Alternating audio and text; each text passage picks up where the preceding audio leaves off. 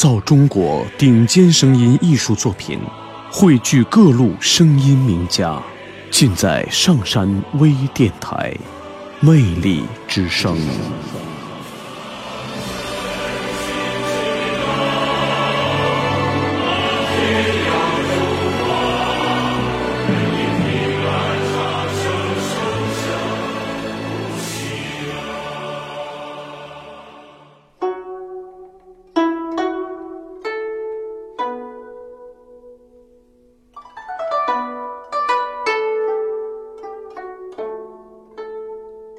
这几天心里颇不宁静。今晚在院子里坐着乘凉，忽然想起日日走过的荷塘，在这满月的光里，总该另有一番样子吧。月亮渐渐的升高了，墙外马路上孩子们的欢笑。已经听不见了。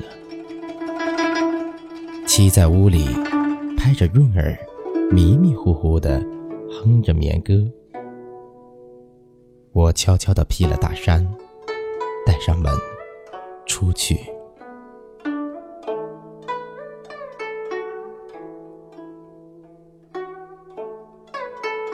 沿着荷塘，是一条曲折的小梅线路。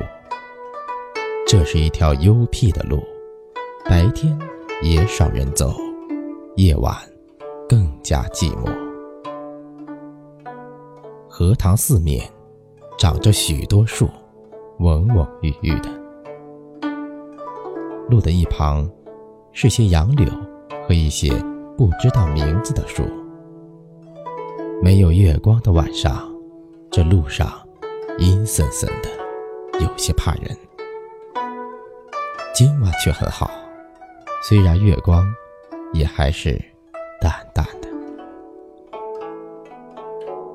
路上只我一个人，背着手踱着。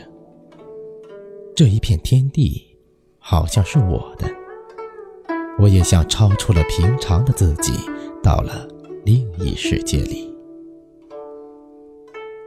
我爱热闹，也爱冷静。爱群居，也爱独处。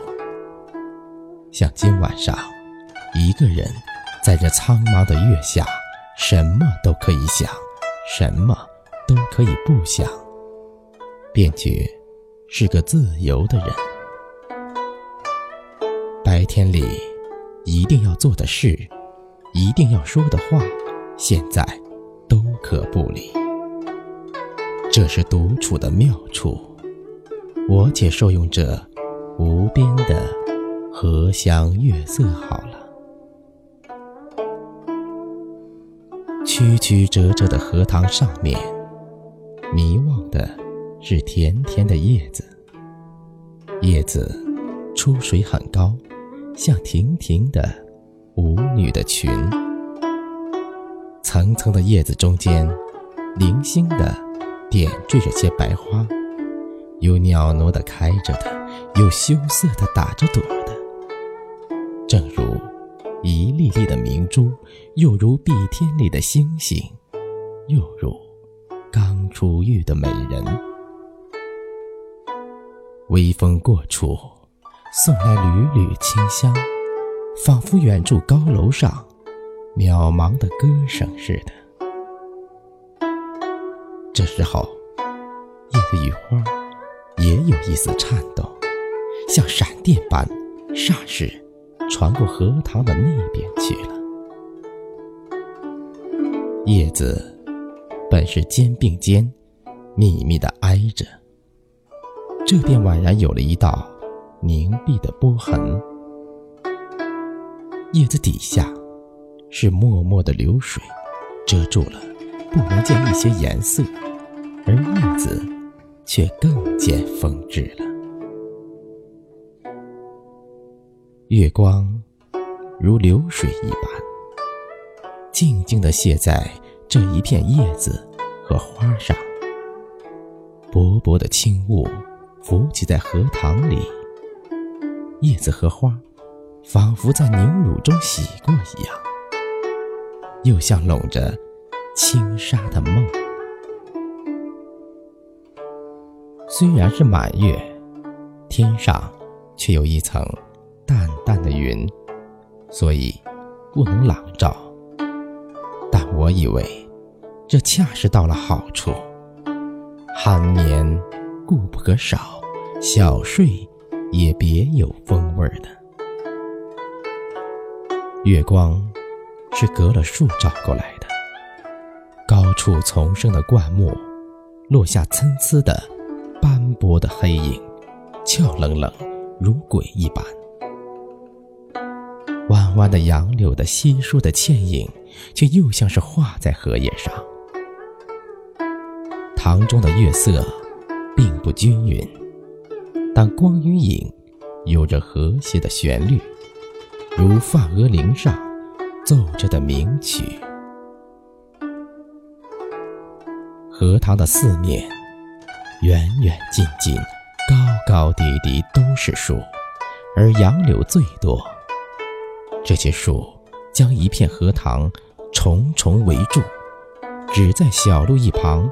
露出几段空隙，像是特为月光留下的。树色一粒是阴阴的，乍看像一团烟雾，但杨柳的风姿便在烟雾里也能辨得出。树梢上隐隐约约的是一带远山，只有些大意罢了。树缝里。也露着一两点路灯光，没精打采的，是可睡人的眼。这时候，最热闹的要数树上的蝉声与水里的蛙声。热闹是他们的，我什么也没有。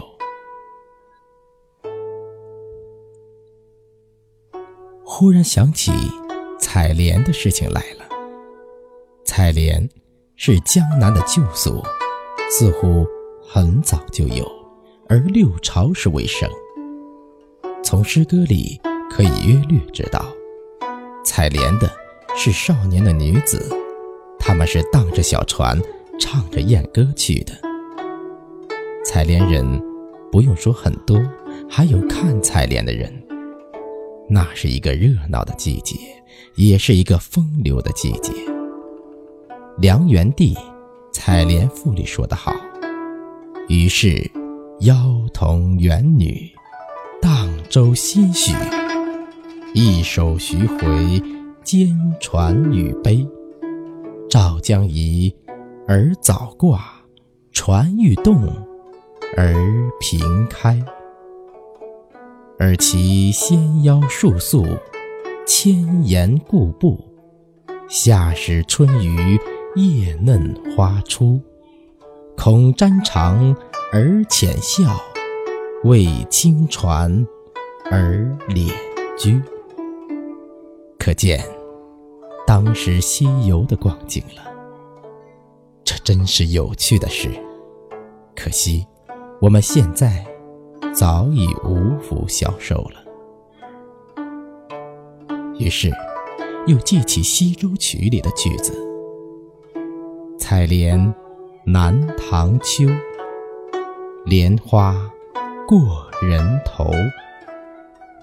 低头弄莲子，莲子清如水。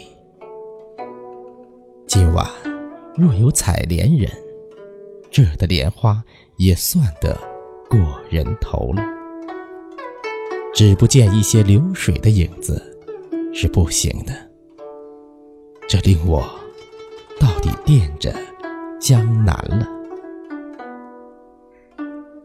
这样想着，猛一抬头，不觉已是自己的门前。轻轻的推门进去，什么声息也没有。妻已睡熟好久了。一九二七年七月。北京，清华园。